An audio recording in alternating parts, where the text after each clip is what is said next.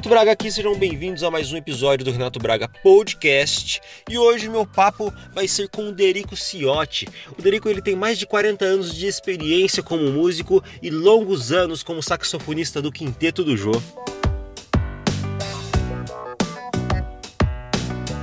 Bom, pessoal, mais uma vez lembrando, caso você tenha um interesse em entrar em contato conosco, enviar sua dica, sua sugestão, sua crítica, basta enviar um e-mail para podcast@renato-braga.com. Bom, pessoal, sem mais delongas, bora lá pro talk.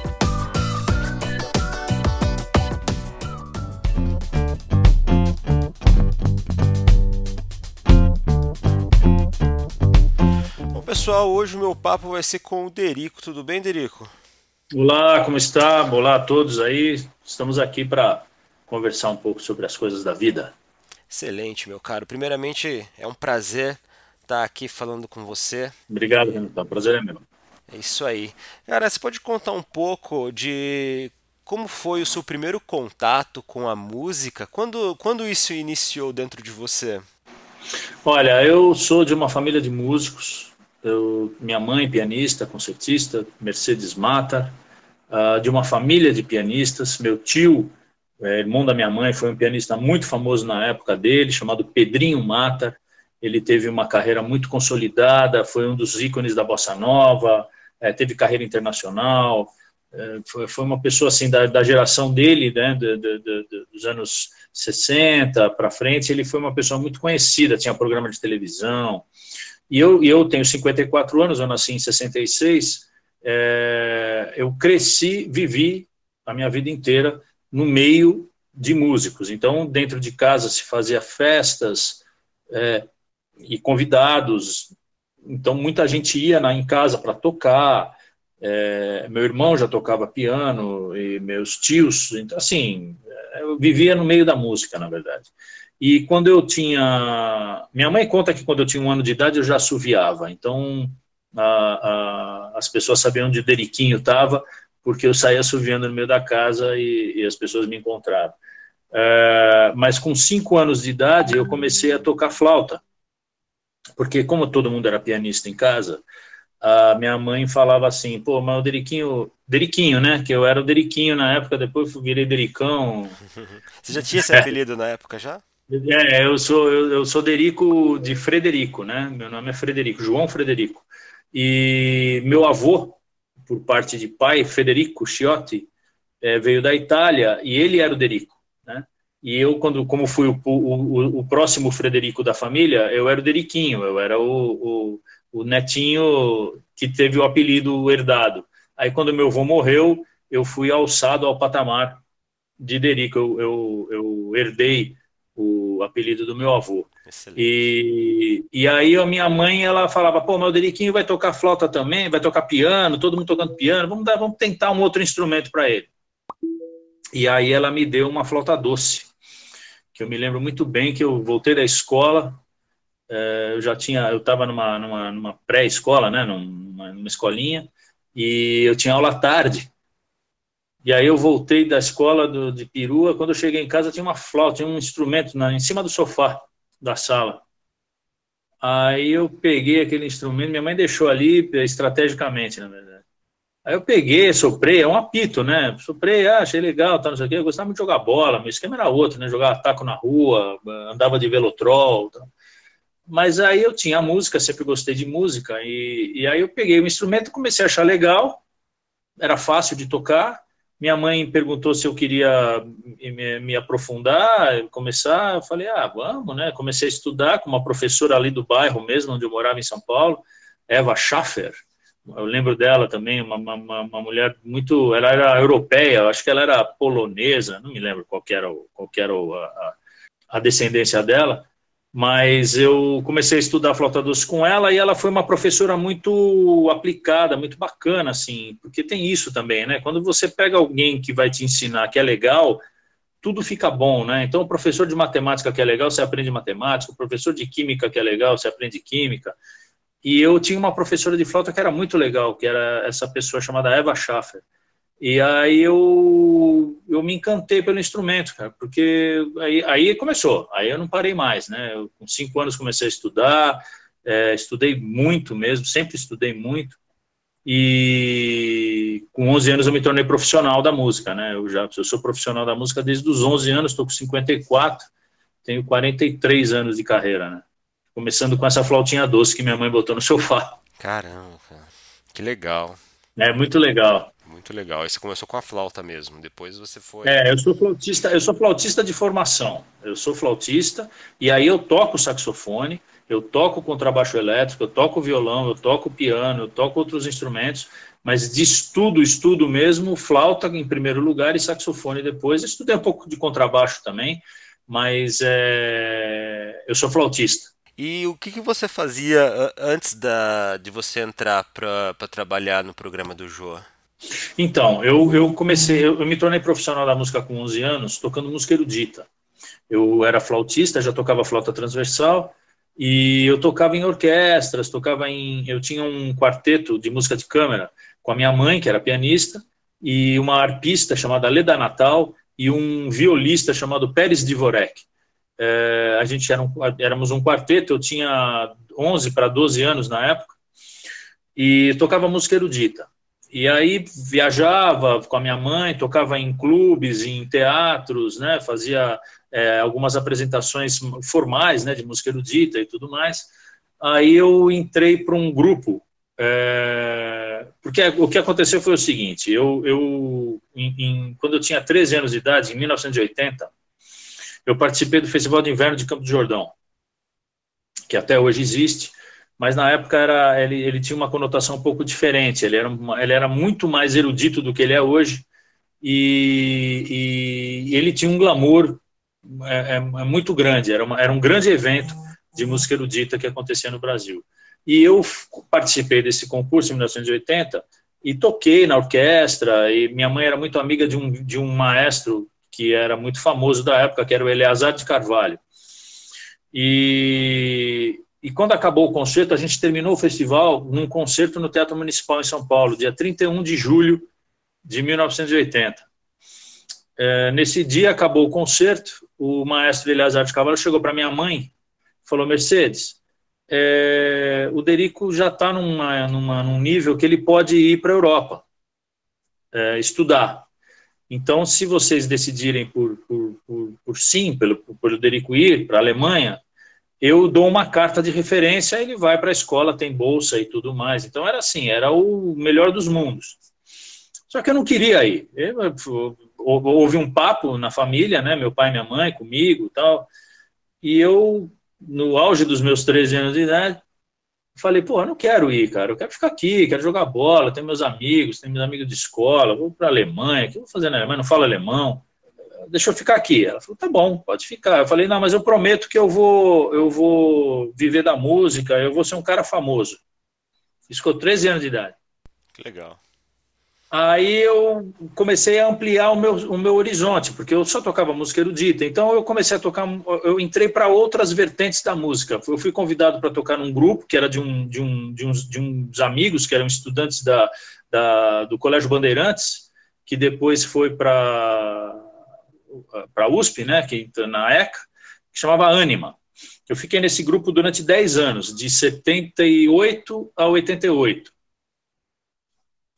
78, 79. Eu, eu, eu já, quando, quando aconteceu esse concerto, eu já tocava nesse grupo, na verdade. É, e um dos motivos porque eu não fui para a Alemanha também foi por causa desse grupo, na verdade foi isso que aconteceu. E aí, é, aí eu expandi porque eu comecei a tocar, eh, na, no, teve um movimento em 79, no, em São Paulo, que chamava, eh, de um teatro, que chamava Lira Paulistana, que era no, no, na Teodoro Sampaio, ali perto, na frente da Praça Benedito Calixto. E ali, por ali, passavam grandes nomes da época, eh, Itamar Assunção, Arrigo Barnabé, uh, uh, Hermelino Neder, uh, Gangue 90, Grupo Rumo, Nausete, TT Espíndola, um monte de gente que da época, é, todos jovens e tal, e eu molecão, né? Eu tinha 12 anos, né? 13. E aí eu, eu é, comecei a participar desse grupo, e esse grupo tava, fazia parte desse movimento do Lira Paulistana. E, e aí conheci é, é, é o Traje a Rigor, o Língua de Trapo, é, é, grupos que, que fizeram história na música brasileira, na música paulista, na verdade, né? mas né, foram brasileiros mesmo. E, e, aí, foi, aí eu fui embora. Aí eu comecei a tocar, comecei a, a, expandir até os instrumentos, comecei a tocar saxofone. Nessa época, quando eu tinha 14 para 15 anos, eu comecei a tocar sax. É, e aí eu fui para a noite porque esses grupos também tinham, além dos movimentos que aconteciam dentro de teatros e de faculdades, a gente tocava no Mackenzie, a gente tocava no, no, na própria USP, é, no Liceu Eduardo Prado, em, em, alguns lugares que eram referência da, da, da, da, da então resistência, né? Da, da, da, cultura brasileira diante da, da, ditadura que, se, que existia na época, né? Porque a, a ditadura acabou em 85, né? Então a gente está uhum. falando de 79, 80, quando o, o, o João é, Figueiredo tomou posse, o general. E aí é, eu comecei a tocar na noite, porque a gente fazia os teatros, e aí eu comecei a tocar em bares, em lugares mais, mais inferninho, assim, toquei em boate, aí eu comecei a tocar contrabaixo. É, porque você vai, você vai entrando nesse mundo, toquei em baile, baile tocava em gafieira, é, aí eu, aí eu, eu despiroquei mesmo, porque é, é, você, você, você tinha um mundo completamente diferente daquele que eu vivia. Né? Porque eu vivia na música erudita, eu tocava Mozart, Beethoven, Bach, é, Schumann, é, e aí eu fui tocar gafieira, fui tocar Jacó do Bandolim, é, fui tocar outras coisas, né? fui ouvir outras coisas, né? Ver outras coisas. Eu ouvia o, o, o Clara Crocodilo, sabe? Era uma, um outro mundo para mim, na verdade. E muito sedutor, muito legal, né? Porque você tinha contato com um monte de gente bacana, que tinha ideias diferentes e tal. E aí, é, é, isso eu estou falando de 80 até 87, 86, 87. Até eu fazer 20 anos, até eu casar, na verdade, que eu casei em 88. É, então, fui vivendo essa vida, né? De, de, de músico brasileiro, mambembe, instrumentista, que tocava em todos os lugares. Eu tocava na noite, fazia, fui fazer faculdade, né? Fiz Santa Marcelina, faculdade de música.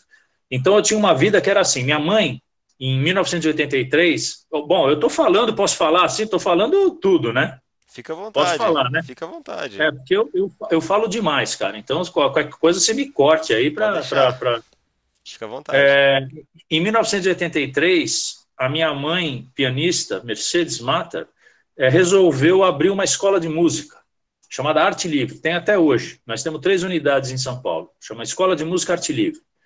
Uh, hoje quem toca é meu irmão, ele que cuida da escola e tudo mais. Mas na época, quando inaugurou, era minha mãe, meu pai e a gente dando aula. Né? Eu dava aula de sax, flauta e contrabaixo e meu irmão piano, meu outro irmão que é, é, é designer gráfico, dava, tinha, é, dava aula de desenho e tal. Bom, a gente tinha uma escola de música. E a, a, a minha vida era, eu dava aula, eu dava 40 horas de aula por semana, eu dava 8 horas de aula por dia, 5 dias por semana, das, no, das, 8, das 9 da manhã às 9 da noite. E estudava de manhã na faculdade, e tocava na madrugada. Então a minha vida era muito muito destrambelhada mesmo. Né? Chegou uma época em que eu dormia pouco, tocava direto, ensaiava, dava aula, viajava. Era, era, eu não sei como é que eu conseguia fazer isso. Fazia porque eu era novo, moleque, a gente aguenta tudo, né? Mas é, mas era muito, era muito destrambelhado. É. Mas muito bem, consegui passar por isso, na verdade. E e aí o que aconteceu? Eu casei, vivendo essa vida de, de, de noite, de, de baile, de boate, de tocar. É, acompanhei alguma, alguns cantores na época que eu fazia parte de bandas da, do, do Dominguinhos, é, Amelinha, é, Diana Pequeno, Jean e Paulo Garfunkel, é, Celso Viáfora, Uh, eu toquei com algumas pessoas assim bem, bem, bem legais da época, assim. Fora o Anima que eu tocava, né? E as boates que eu fazia, né? Sônia Maia que eu toquei durante muito tempo, Evaldo Gouveia que morreu recentemente. Muito bem. E, mas aí eu tinha a minha carreira erudita, que eu, eu tinha parado, é, não fazia muito tempo, mas durante o tempo em que eu fiquei tocando música erudita, eu conheci muita gente. Conheci muitos compositores brasileiros, conheci muitos maestros e tal. E por uma coincidência da vida, eu tinha acabado de casar, minha mulher estava grávida, e o Jô tinha entrado no. tinha saído da Globo, né? Tinha ido para o SBT para fazer um projeto que era o tal do programa dele de entrevista, o Jô Soares 11 e meia. É, e o pianista que tocava nesse quarteto, que era o, quando, quando, quando estreou o programa, estreou ele sendo entrevistador, com as pessoas convidadas, e tinha um grupo tocando, que era um quarteto, piano, guitarra, baixo, bateria, só, não tinha sopro, não tinha nada. O pianista era um maestro chamado Edmundo Villani Cortes, que era muito amigo da minha mãe, e que to, eu tocava para ele as músicas dele que eu tinha no meu repertório de música erudita. Então, como minha mãe era muito conhecida e muito amiga dele, ela, ela montava é, é, é audições para eu ir na casa do maestro, tocar as músicas dele para ele me dar umas dicas. Olha, aqui não é assim, é, você pode tocar melhor desse jeito. Dava meio que uma aula de interpretação para mim. Isso ela fazia com vários compositores brasileiros da época. E o maestro Edmundo era o pianista do, do programa. E aí, quando eu fui para o programa, eu fui a convite dele, na verdade porque ali as coisas se, se juntaram, né? É uma coincidência mesmo de ele estar no programa e o programa não ter sopro e ele e o Jô querer um sopro e ele lembrar de mim, na verdade, como flautista. Eu não sabia que eu tocava sax até. Então foi uma coincidência muito legal isso. Aliás, foi no dia que meu filho nasceu. Eu entrei no programa no dia que meu filho nasceu. Que legal, cara. É, uma história muito bacana. E, e como é que foi esse processo seletivo? Tipo, tinha um processo ou era então, só você? É, é, é, é teve um dia que o, eu fui na escola para dar aula e eu, porque assim, eu assisti o programa, né? Eu assistia com a minha mulher na, em casa, chegava em casa e eu vi o programa falava assim, pô, olha que programa legal, cara, um programa feito pelo Jô, cara, que é um, um ícone da, da, da, da, do entretenimento, da televisão, ele fazendo um programa de entrevista que é inédito, que ninguém fazia isso, com um grupo de música tocando, cara instrumental, quarteto, tocando jazz. Imagina, cara, que louco isso. E aí eu falava, meu, e um, todo um trabalho bacana, porque você tem fundo de garantia, 13 terceiro, salário fixo, férias. Quem é, né, que músico que tem isso no Brasil, né, cara? Aí eu falei, mas sabe quando que eu vou entrar num programa desse? Nunca. Jamais, porque, pô, eu tinha 21 anos na época, 22. E, uh, e o programa era no SBT, e o SBT tinha uma orquestra do, do maestro Zezinho, que era o programa do Silvio Santos. Aquela orquestra que tocava no programa do Silvio Santos, qual é a música, é, é, o show de calouros, é, era, e tinha uma orquestra lá atrás, e que os músicos que faziam parte do, do Quarteto 11 e meia eram os músicos da orquestra. O Miltinho era o batera do Silvio Santos, o Bira era o baixista do Silvio Santos, o falecido Rubinho, que era o guitarrista, era o guitarrista do Silvio Santos. A única pessoa que não fazia parte do, do, do, do casting do, do da, da, orquestra era o maestro Edmundo.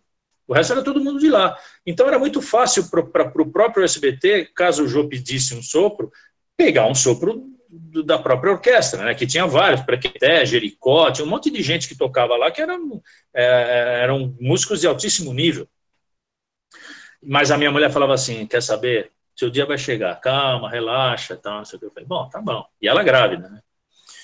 E aí, pô, no dia, teve um dia que eu fui dar aula e o a secretária, minha secretária, chegou e falou assim: é, Derico, o maestro Edmundo te ligou, porque eu não tinha, eu não tinha, eu não tinha telefone, né? Telefone era muito caro na época é, e celular não existia, internet não existia, não tinha isso, né? não tinha computador, é, era tudo no recado. Aí o Edmundo te ligou. Eu falei, pô, ele me ligou, vou ligar para ele. Liguei de volta para ele. Ele falou, Derico, tudo bem? Tudo bem? Mas Edmundo, olá, tudo bem? Ele falou, então, você assiste o programa do jogo? Eu falei, pô, lógico, cara. Ele falou, então, cara, é... a gente vai entrar em férias agora, isso era no fim do ano. E quando a gente voltar o ano que vem, o Jô está pedindo um sopro, ele quer aumentar o quarteto para quinteto. E você não quer ir lá fazer uma gravação? Eu falei, vou fazer um teste, né? Lógico, só me fala quando. Ele falou, ah, então deixa eu passar as festas, tal, eu te ligo, tá, não sei o que lá. Foi, passou Natal, Ano Novo, não sei o que, minha mulher grávida, cada vez mais grávida. Aí é, ele me ligou em depois do carnaval.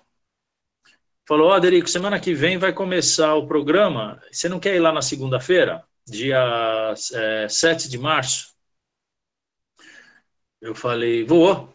Ele falou, tá legal. Então, 7 de março você vai lá na Vila Guilherme, no SBT e tal. Eu falei, tá legal. Aí eu fui, cheguei no dia, acordei de manhã, minha mulher estourou a bolsa, vamos, o Felipe ia nascer. Caramba. De manhã, cara. Eu ia gravar à tarde. Aí peguei o, o a bolsa já estava pronta, né? A bolsinha de, de, de, de maternidade, tudo certo. Aí eu peguei o carro que estava emprestado, tinha, porque eu não tinha carro também. Né? Aí eu fui para maternidade. Deixei ela lá, tinha um médico, o doutor Bento, de Toledo Rodovalho, que é um grande amigo até hoje. Eu falei, bem, então, minha mulher, tá. ele falou, ah, vamos lá para o hospital. Aí cheguei no hospital, ele falou, oh, só que eu vou deixar minha mulher aí, que eu vou gravar, fazer um teste para o João 11 e meia. Ele, pô, que legal, nossa, que bacana, vai ser muito bom, tomara que você consiga, porque você tem tudo a ver com o programa e tal. Ele deu uma força para mim, então, vai lá, vai lá. E eu ia assistir o parto, né? Estava programado eu assistir o parto. Aí ele falou: não, vai, vai tranquilo que eu seguro a onda aqui, você vai assistir o parto, não se preocupe. Aí eu fui, fui para o SBT, gravei três programas, não, tem, não era teste, é, já era gravando. Que legal. Numa segunda-feira. Aí botei o terno, fui de trança, tudo, tudo, tudo paramentado e tal. Gravei os três programas. A hora que o, acabou o programa, veio a direção, né? Na época era de Leia Frati, o Max Nunes, Hilton Marques, o próprio Jô veio e falou: olha, é, chegou para o quarteto, né? Falou: eu não sei se vocês estão vendo mais músicos, colegas de vocês, mas é, pode cancelar que eu vou contratar esse menino, que era eu. Eu falei: pô, mas não tem teste, né? Eu não sabia, né? Não, não, já gravou, já tá, você vai ser contratado. Aí eu, feliz da vida, cara, fui para o departamento pessoal, assinei os, os, papéis lá, peguei carteirinha de plano de saúde, que eu não tinha nada disso, né? Aí, aí voltei para a maternidade, deu tempo de assistir o parto, e meu filho nasceu no dia que eu entrei no programa do jogo. Cara. Caramba, que dia marcante, hein? Opa! E, e, até antes disso você não conhecia os demais integrantes da. Só o... Não, eu conhecia assim, eu conhecia o, o maestro, né? Que eu tive a oportunidade de tocar para ele algumas vezes, e o Miltinho Batera, eu conhecia também porque eu tocava com uma cantora chamada Sônia Maia, numa boate em São Paulo chamada Viva Maria. E o Miltinho era o batera, eu era o baixista do Miltinho Batera. Então o Miltinho eu conhecia, porque a gente já tinha tocado junto, ele conhecia meu irmão, a gente tinha um trio, que era eu de baixo, meu irmão de piano e o Miltinho de batera. A gente acompanhava o, o a Sônia Maia. E isso em, em 85, 86, por aí, 80, é, por aí, até, até eu entrar no Jô, a, a gente tocou durante uns dois, três anos juntos. Que legal. E quando que começou a surgir a, a, personalidade de Erico, né? Porque assim, você, você foi músico ali, mas você também atuava, né? Tinha um papel ali, uma personalidade. É, era assessor de assuntos aleatórios. Exatamente. Como é que surgiu isso lá dentro? Surgiu naturalmente? Ele foi perguntando? Como é que aconteceu isso aí? Então, é, esse, esse momento foi um momento muito interessante também, porque assim, o Jô ele fazia muitas é, aberturas do programa, é, contando histórias e lendo notícias, e tudo com uma, uma veia humor, de humor, né? De, de, de entretenimento. Ele, apesar do programa ser um programa jornalístico que, que visava também a informação e a política e a cultura e um monte de outras coisas, tinha o lado do humor que era muito muito presente na vida do Jô, na verdade, porque ele é um comediante, ele é um humorista. E ele queria passar isso para o programa para deixar o programa mais leve, porque o programa era muito tarde. Então, quanto mais é, elementos você tem, mais você prende o, o, o, o público e dá opções, né? E ele fazia isso com muita propriedade, era muito legal quando ele, ele abria o programa assim, era um momento muito é, característico do programa, né? e dele, né? E aí um dia, isso deu, acho que tô, a gente está falando aí dois, três meses depois que eu entrei. Vamos, eu entrei em março, em junho, vai. É, ele estava lendo uma notícia no ar que falava sobre uma lei que restringia o número de cores em rótulos de cerveja de lata. E era uma lei, ele estava lendo e tal, não sei o que, e ele não falou, pô, mas como assim? Não dá para entender isso tal, e, e isso foi numa segunda-feira. E no domingo anterior, no dia antes, eu estava na casa do meu irmão, do Guto, que é designer gráfico, no churrasco, tomando essa cerveja que, que causou toda essa polêmica, que era o lançamento de uma cerveja nova que estava vindo para o Brasil. Isso nós estamos falando de 1990. Uhum. Uh, aí a gente tomando a cerveja, e meu irmão me contou a história. Falou: pô, cara, você sabe que demorou muito tempo para essa cerveja entrar no Brasil? Porque ela estava com problema de, de rótulo, de cores, porque ela tinha uma cor a mais e essa cor a mais causava um impacto ambiental por conta do fixador, que tinha que ter mais fixador e a, e a lei não permitia, e aí teve que mudar a lei e tal. E ele me contou, eu falei, pô, que legal. Isso segunda-feira eu fui gravar e o Jô meteu essa notícia no ar. Aí eu estava sentado assim, cara, e eu falei, pô, cara, eu sei, porque acabei de conversar com meu irmão sobre isso, estava tava quente na minha cabeça a história. E o Jô estava falando a notícia e falou, mas é estranho. Eu falei, Jô, eu sei. Aí ele virou de lado, assim, com aquela cara de quem me interrompe, e falou assim: Como assim? Eu falei: Não, eu sei a história, eu sei por quê. Ele falou: oh, Temos aqui um expert em leis, tá, não sei o quê. Federico, levante-se e conte a história para nós. Pô, a partir daí, tá, aí abriu a porteira, né? porque eu contei a história e era a história real, era isso mesmo. Aí acabou o programa, pô, vieram aqui, pô, é isso que a gente quer, que participe mais, que tenha mais interatividade, que bacana e tal. Aí começou. Aí no dia seguinte já começaram notícias, ele perguntava: perguntei, ficou um tempão fazendo isso, né? Ficou um tempo perguntando coisas completamente aleatórias, né? E, e sem script, cara, não tinha nada combinado, absolutamente Sério? nada combinado. Era tudo na hora, seja o que Deus quiser. Caramba, legal. Aí era meio que no improviso mesmo, né? Sempre foi. É. E como é que era segurar a risada, cara? Porque assim, ele fazia as ah, perguntas, você era bem sério mesmo, pelo menos pelo é, que eu vi. É, assim, eu, eu, eu, eu, eu, quando era comigo, eu era o cara mais sério do planeta, porque eu tinha que mostrar que eu sabia, mesmo sem saber. Agora, quando era com os outros, cara, não tinha como, cara. O Bira, coitado, o Bira era um, era um, um era o saco da risada, né, cara? Porque ele, ele não aguentava, cara, ele não segurava. Tinha dias que o João mandava ele sair do estúdio, cara, porque ah, ele, é? ele, ele atrapalhava. É, ele, ele não conseguia parar de rir, cara. E o João falava assim, mas não é tão engraçado. Ele falou, ah, aí é que ficava pior, né, cara? Então era, era muito, era muito, era muito legal, cara. Era um clima muito bom. A gente se divertia muito. É, era justamente essa minha próxima pergunta. Como é que era esse clima das gravações? Acho que as pessoas têm muita curiosidade em saber como é que era essa. Era uma maratona, gravava todo dia, quantas horas por dia? Como é que funcionava esse ritmo? Então, a gente começou gravando três vezes por semana. A gente gravava dois programas por dia. Dois na segunda, dois na terça e dois na quarta. Gravava seis programas, usava cinco. Ficava um de stand-by e a cada 10 semanas, a gente tinha 10 programas de stand-by, que dariam duas semanas, e a gente tinha duas semanas de folga. Então o Jô fazia isso para poder viajar, ele fazia shows, né? ele tinha as coisas dele. Então ele criava uma, uma, uma, uma rotina para ele que a gente herdava essa rotina, porque a gente só trabalhava com ele dentro da emissora. Né? Então a gente era colocado em disponibilidade, é, mas não acontecia nada, então a gente também tinha as nossas, as nossas férias, entre aspas, junto com o Jô. Ficou assim durante muito tempo. Aí depois a gente passou a gravar, a não ter mais o stand-by. A gente passou a gravar, não, minto. A gente passou a gravar dois dias por semana, três na segunda e três na terça. Continuamos gravando seis programas. Até. É, até o fim, na verdade.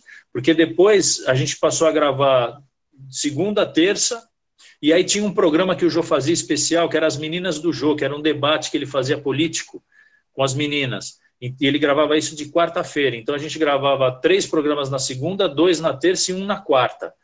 Então a gente tinha mais ou menos essa dinâmica, de segunda, terça e quarta, às vezes segunda e terça, mas era, era sempre assim, porque de quinta a domingo a gente sempre teve liberado. Nunca a gente trabalhou de quinta a domingo. Era só segunda, terça e quarta, a que vida legal. inteira. Que legal, cara. Isso foi por quantos anos? 28. 28 anos, olha que legal. É, eu, né? Eu fiquei 28, eles ficaram mais, ficaram 29, um ano a mais. E aí, é, a gente gravava, só para completar, é, segunda, terça e quarta, a gente começava o dia no final da manhã, tipo 11 horas da manhã, para ensaios, coisas nossas, o almoço. Aí à tarde a gente fazia a passagem de som, é, ensaio com os artistas que queriam tocar com a gente. Começava a gravar às quatro, terminava às oito. Então a gente gravava dois, três, gravava como se fosse ao vivo, na verdade. Era, era bem isso mesmo, porque era muito pouca edição. Quer dizer, muito pouca edição. Tinha bastante edição, mas não de erro, é, de coisas do jogo, nossa, eram edições é, próprias da, do, próprio, do, do, programa mesmo, da dinâmica do programa. Mas assim, o programa era gravado, gravado como se fosse ao vivo. Então a gente gravava três programas em quatro horas. Era muito legal, era uma, era uma, uma engrenagem muito bem azeitada, assim, estava ótimo de gravar. Que legal, cara. É, eu lembro do, do, dos últimos episódios aí onde ele trouxe o Faustão, que até acabou a luz, né? Durante. É, é. decidiu manter, né? É. Que legal. E, e, você lembra de, de alguma gafe que você tenha cometido durante o programa que ninguém tenha percebido? Ou de um erro, alguma coisa assim? Eu, cara, tem tanta coisa, a gente fazia tanta bobagem, bicho. Uh, a bobagem que eu falava, é, é, é, porque assim, é, o que acontecia é que a gente começou a ficar tão íntimo é, que a gente dava palpite nas coisas e a gente não tinha nada que ficar dando palpite, a gente tinha que ficar quieto. Mas era né, a nossa relação com o Jô, era tipo paisão, então a gente ficava, a gente se sentia no, no, no, na liberdade que não que existia, mas não, não era dada essa liberdade. Para gente, a gente dar pitaco no programa durante a gravação.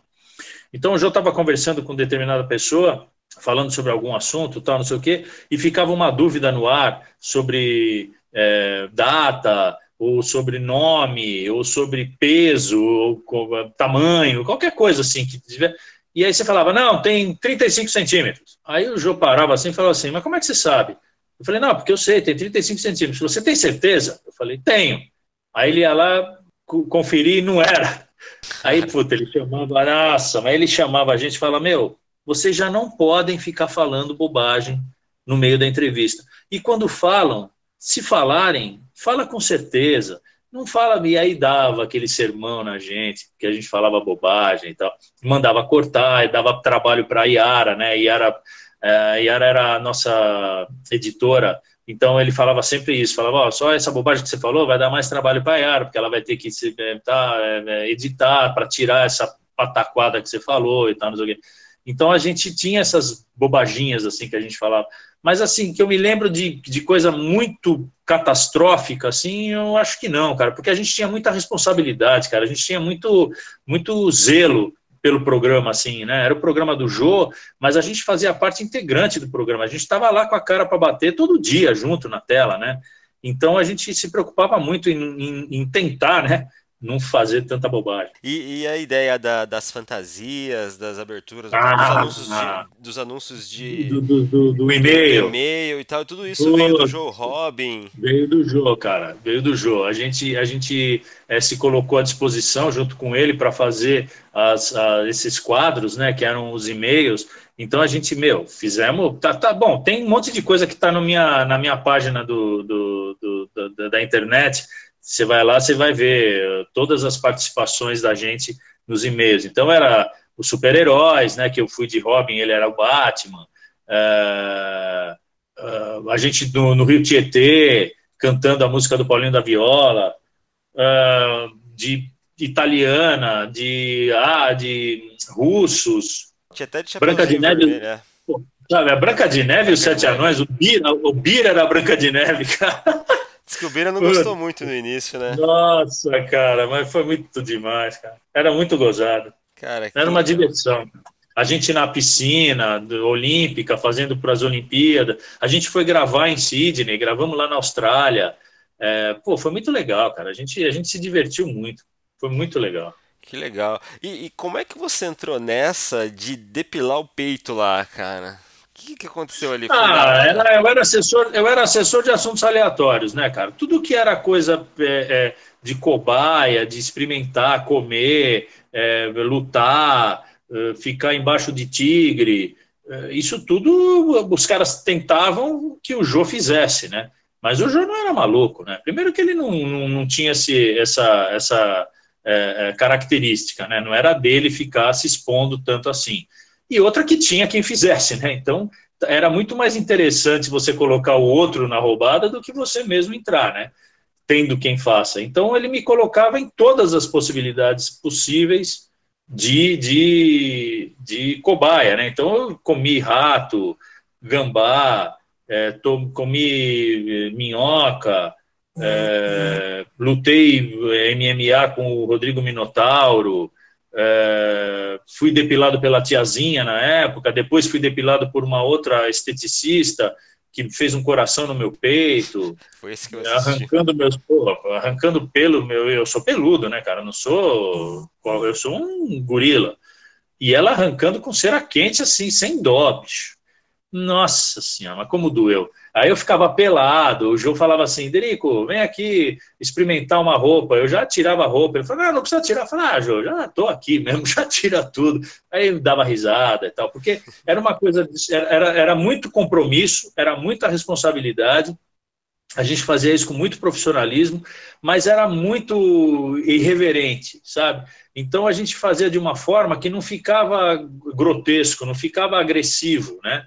E a galera adorava, né, velho? Era muito legal, a gente se divertiu. Eu, eu fazia de tudo, eu nunca tive pudor, assim, porque eu sabia, eu tinha certeza absoluta que o Jô jamais ia me colocar em roubada, assim, que eu ia me é, é, é, prejudicar, né? Então eu fazia na confiança mesmo. Ele tinha confiança que eu ia aceitar e eu tinha confiança de que ele não ia me colocar em roubada. Então era uma relação muito, muito bacana, assim. Que legal, cara. E desse tempo que você passou lá até a sua saída, o que, que você herdou dele, ou do programa, né, de, de tudo isso que você passou? Olha, cara, tanta coisa, bicho, porque por ali passou a história do Brasil, né? De 1990 até o final, a gente viu a história do Brasil rolando lá, tudo, né? Política, cultura, economia, literatura, teatro, cinema, música, esporte, tudo, tudo passou, internacionais, nacionais, tudo, tudo que era pertinente à vida do, do, do, do ser humano tinha como pauta no programa do Jô. É, isso, por si só, já é uma, um legado, um patrimônio é, incalculável. Né? Mas, fora isso, o Jô era uma pessoa muito, muito correta, então, essa coisa de você fazer as coisas corretamente, de você buscar o, o, o máximo de você, a, a, perfeição da coisa, sempre você pode fazer melhor, é, é, dar o seu melhor, estar lá é, 100% disponível, é, entender como funciona o lado artístico e, e, e de espetáculo de um programa como aquele. As pessoas que iam lá iam com uma expectativa que você não poderia gerar frustração como ele lidava com a liderança, né? Porque ele era um líder de uma equipe de mais de 30 pessoas. Uhum. Como que ele lidava com isso? Como que ele lidava com a vaidade é, de todos, né? Porque todos ali é, tinham a sua vaidade, inclusive ele. Então isso tudo foi, foi foram aulas que a gente foi tomando é, é, sobre como lidar com isso. Tudo nele era corretíssimo, tudo com ele era 100%? Não mas é humano também. Então a gente também lidava com esse lado humano dele, com o lado humano da direção, com o lado humano da produção, com o lado humano dos, dos colegas do sexteto.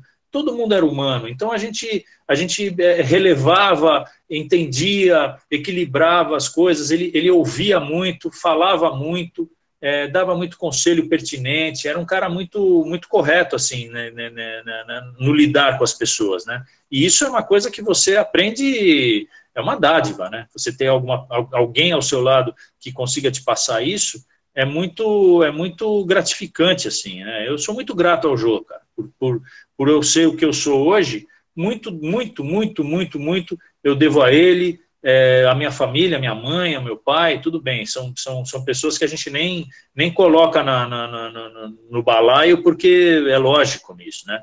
Mas pessoas que vieram de fora, que eu, que eu encontrei durante a vida, É, eu acho que o Jô é a pessoa mais importante que eu, que eu, que eu poderia citar aqui é, para minha para minha evolução pessoal. Eu acho que foi o Jô. Excelente, cara, que legal.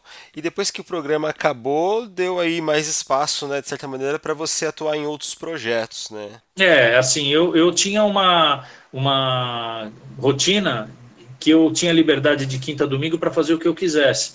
Mas, impreterivelmente, toda segunda-feira eu tinha que estar de volta para gravar o programa segunda, terça e quarta. Então, projetos mais longos, projetos que, que fossem mais, mais é, extensos de, de, de, viagem e tudo mais, eu não podia fazer, porque eu tinha que estar de volta. Né? Então, um dos projetos que eu sempre tive, que eu nunca consegui realizar, que eu só consegui realizar depois de sair, foi esse do Truck, né, o Derico Music Truck, que é, uma, é um caminhão-palco que eu estava viajando o Brasil inteiro, é, levando música instrumental de graça para as pessoas em parques, praças, né, em locais públicos. É, e isso eu só consegui realizar depois que acabou, porque até então eu não tinha é, condição de, de agenda para fazer a, a, o truck rodar. E isso foi uma das coisas. Outra coisa também importante para mim foi poder dar atenção e, e, mais espaço, e meu, na verdade, para projetos sociais, projetos de, de corporações musicais, de crianças e adolescentes que são músicos, que, que, que entram na, na, na, vida musical através de projetos de prefeituras, né, do Estado, Projeto Guri, é, próprias corporações musicais, bandas, fanfarras, né, e, e essas crianças eu acabo tendo ações dentro desses movimentos para incentivar, para contar um pouco da história da minha vida. O que a gente está conversando aqui agora, eu faço logicamente num, num, num espaço menor, né, numa, num foco menor, porque a gente está falando para público infantil e adolescente, mas contar um pouco da história, falar como é ser músico no Brasil, que é possível, é, que é uma carreira é, promissora, que você tem que se dedicar muito, é, e as crianças elas entendem, cara, elas adoram, na verdade, quando vai uma pessoa assim um pouco mais conhecida, que tem uma carreira e uma experiência um pouco mais relevante, assim, para eles é uma é uma, uma aula mesmo, porque eles não têm isso, né? Eles não têm esse acesso, né? Então a gente toca junto, o maestro vai lá e, e faz arranjos para que eu toque junto com a orquestra. É, é muito legal, cara. E isso também era uma coisa que eu não fazia muito por conta de agenda, na verdade. É, e, e, e, as coisas que eu sempre fiz, né? Show, viagem, que eu, que eu já fazia, né? Lançar livro, lançar CD, é, tocar em eventos corporativos, isso eu continuo fazendo até hoje, né? E isso eu não parei de fazer. É, mas o truck e, o, e, as, e as crianças são, são coisas novas, na verdade. Que legal, cara. O truck, ele já passou por, por quais estados já? Então, olha, o Truck ele tá só no estado, ele começou no estado de São Paulo, é, porque virou um programa de televisão aqui na, na, Globo de Campinas, né, na IPTV, que chama Na Estrada com Derico. Então a gente está abrangendo as cidades que fazem parte da cobertura da, da, da, TV, né, que é toda a área aqui de Campinas, Ribeirão Preto, Piracicaba, sul de Minas, é, Araraquara. Então a gente está pegando essa parte agora e, e, a partir de esse ano, que é o que você perguntou logo no começo do nosso papo, que muitos projetos que, se, que, que foram interrompidos por conta da pandemia, um dos projetos que se interromperam foi justamente a, a, a prospecção do truck para fora do estado de São Paulo, que era uma coisa que a gente ia fazer esse ano, é, levando o truck para Paraná, Santa Catarina, né, Minas, é, Distrito Federal, mas a gente teve que parar por conta da aglomeração, que a gente não pode causar aglomeração, né? E o truck vive da aglomeração, né? Porque a gente toca em parque público, né? Então esse a gente bloqueou esse esse projeto e agora no segundo semestre, se a, a coisa andar do jeito que a gente está pre, prevendo que vai andar, a gente retoma o, pro, o programa a princípio na televisão para fazer o estado e aí sim a gente começa a prospectar o truck para outros estados do Brasil. Que legal, cara. Uma das coisas que me chamou a atenção do Derico Music Truck é a oportunidade que você dá para músicos locais, né? É, exatamente. Exatamente. tudo mais. É, então, o, o, a ideia do truck é, é o, o, lema do truck é levando música instrumental para todos. Então, além de você fazer um trabalho de dar oportunidade de audição a um estilo de música diferente para o público em geral, quer dizer, você acaba criando uma plateia diferente que dá. Porque as pessoas entendem a música instrumental, elas não têm a oportunidade de ouvir. Né? Então você dá essa oportunidade, o truck tem isso. Né? E além do que, você socializa também, porque você chama músico local para tocar para um público que é dele, na verdade, que é da cidade dele. Então, às vezes, muitas pessoas que moram na cidade não conhecem o músico que a cidade tem. Então, é, uma, é uma, um elo, na verdade, porque você ajuda o projeto da cidade, porque a gente sempre pega os músicos através de algum projeto social, né, algum projeto que a própria prefeitura, a própria Secretaria de Cultura já faz, então a gente só joga luz nesse projeto e coloca essa, esse, esse projeto e essa pessoa específica é, para tocar em praça pública. Então é uma, é uma forma de você chacoalhar um pouco, vai, digamos assim, a, a, a, o espectro cultural, o espectro musical da cidade onde a gente visita. É, é, muito legal, cara. Todas as cidades que a gente foi, a gente teve uma, um feedback muito positivo, assim. Não só pelo fato de estar na televisão e de ter uma, uma abrangência muito maior do que a própria cidade onde a gente vai, mas é, é da, da, da, própria comunidade é, local de, de, prestigiar o lugar onde a gente vai, que é um parque público, é, de prestigiar o músico local, de prestigiar boa música, de prestigiar uma, uma possibilidade que a gente dá de, de, de, de ter um contato com uma, uma, um estilo de música diferente, que não toca em rádio, né, que não toca nas novelas. Então é muito, muito bacana, assim, eu, eu tive grandes momentos. Que legal, cara, isso é muito bom. E tem outro projeto seu também que é o Tempo de Música, né? É, esse aí é uma outra coisa também que eu estou fazendo, que busca uma, mas aí é uma coisa mais minha mesmo, interior, porque não é monetizado, é uma coisa minha que eu produzo dentro de casa, são 20 minutos, 15, 20 minutos, em que eu converso com as pessoas, é, contando histórias, falando sobre música. É, eu já tenho oito episódios gravados, é, eu estou querendo agora dar uma expandida e fazer um tempo de música especial, que é convidando é, amigos para conversar comigo sobre música e sobre coisas pertinentes à vida. É, mas a ideia, para mim, é de eu me, me, me melhorar é, é, com conteúdo de pesquisa, de estudo, para falar sobre música. Então, eu já falei sobre música barroca, eu já falei sobre Cole Porter, falei Carmen Miranda, sobre Chorinho, é, Baião, é, Bossa Nova. Então você vai mesclando assuntos e contando um pouco da história. Se a pessoa se interessou e quer se aprofundar, aí sim ela vai, vai estudar e vai pesquisar. Porque eu também não tenho esse lado didático de querer é, falar tudo ao mesmo tempo, né? Então são, são podcasts assim de 20 minutos, 18, 20, 22, é, e eu toco também um pouco das músicas da época. Então é legal, cara. É, uma, é um projeto bacana para exercitar um pouco a mente, o espírito, para nesse tempo de confinamento você não enlouquecer, né, cara? Porque senão você enlouquece dentro de casa, sem fazer nada, sem produzir nada. É, então eu usei o tempo de música para uma coisa minha pessoal mesmo. É muito legal.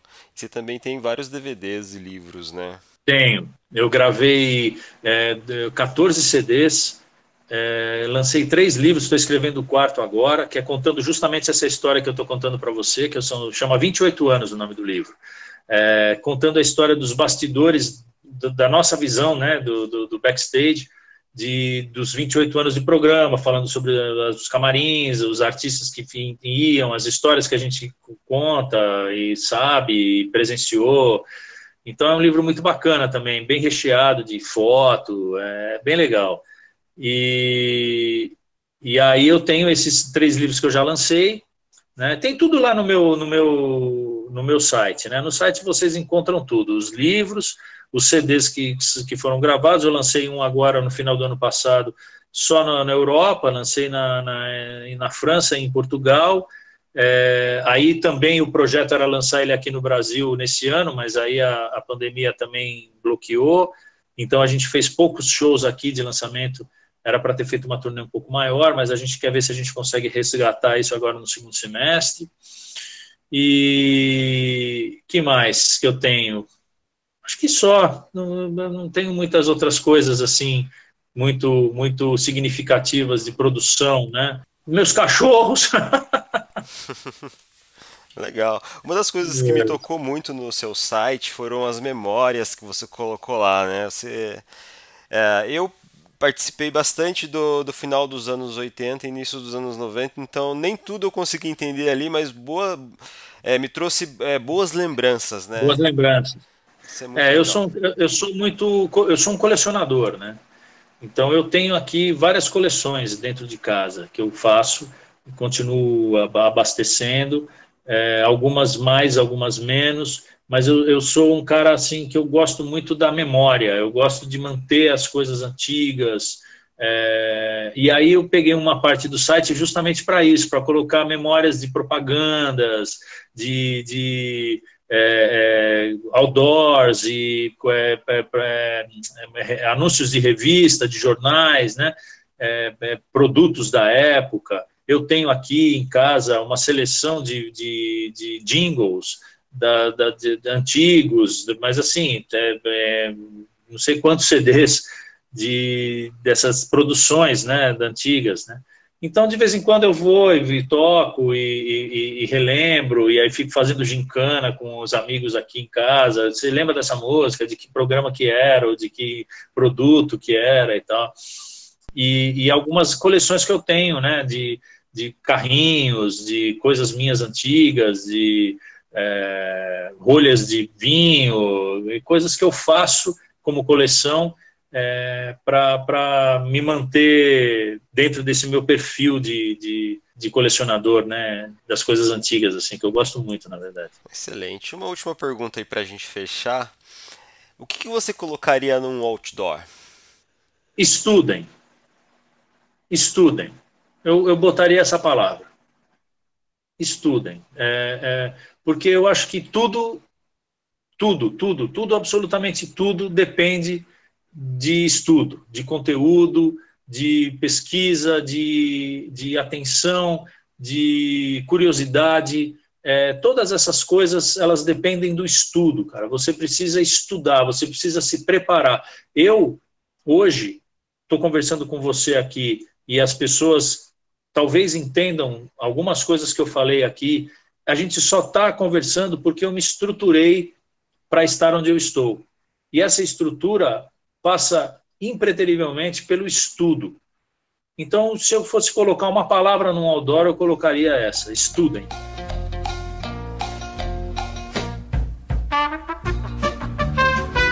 Derico, pessoal, Derico, muito obrigado por essa oportunidade Imagina, uma, que a gente está tendo. Uma honra para mim.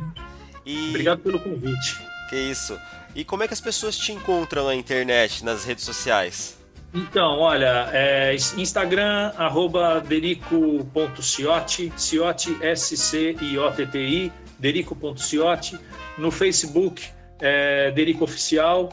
É, o meu site, www.derico.com.br. Eu tenho um segundo site que é exclusivo do, do Truck, que é o dericomusictruck.com.br. Uh, e o meu e-mail, derico.derico.com.br. São os, os, canais em que as pessoas conseguem me contatar e, e são prontamente atendidas. Excelente. Obrigado, Derico. Valeu, pessoal. Até mais. Tchau. beijo grande. Valeu.